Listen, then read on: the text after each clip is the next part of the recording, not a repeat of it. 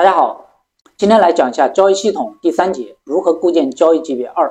上一节讲到日线趋势用周线来定势，那么今天讲隔夜波段、日内波段用日 K 定势，同时结合日内整个市场的氛围。那么什么是隔夜波段呢？就是盈利的仓位持有一到五天，亏损及时了结，或者说在没到止损位之前，仓位的持有周期一般是一到五天。那么什么是日内波段呢？就是日内交易一到三笔，无论盈亏，日内了结不隔夜。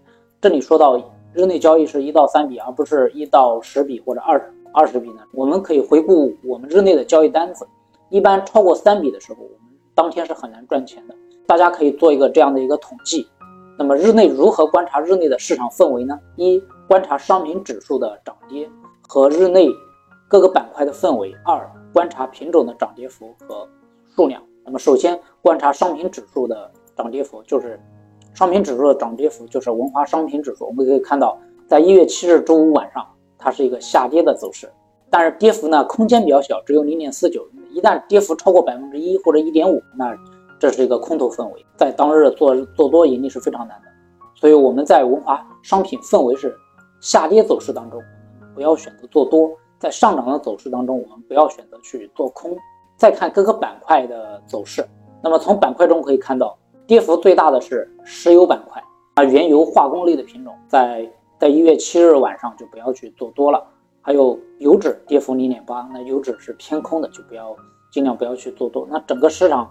我看我们可以看到整个板块大部分品种都是绿色，那很显然整个市场氛围它是一个偏空的。再来看观察各个品种的涨跌幅度和数量，那从涨跌幅的数量可以看到，涨幅超过百分之一的是两个，玻璃和纯碱相有一定的关联性。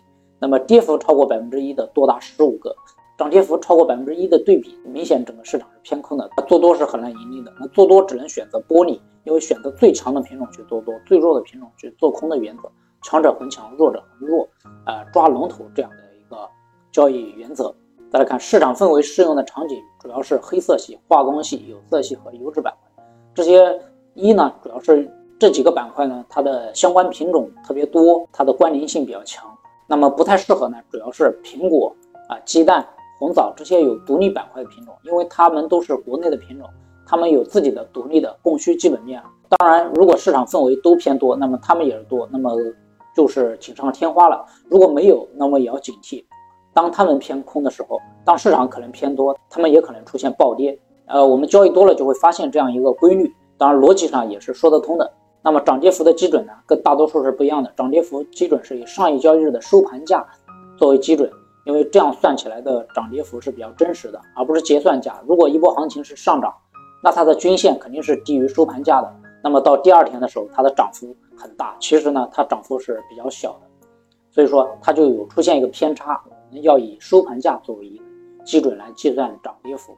那么总结一下，选择一个周期的趋势，用更大的一个交易级别来定方向，即大周期定方向，小周期入场，小周期止损。那这样的话，我们止损小，我们的格局表格局放的比较大，这样的话盈亏比比较大。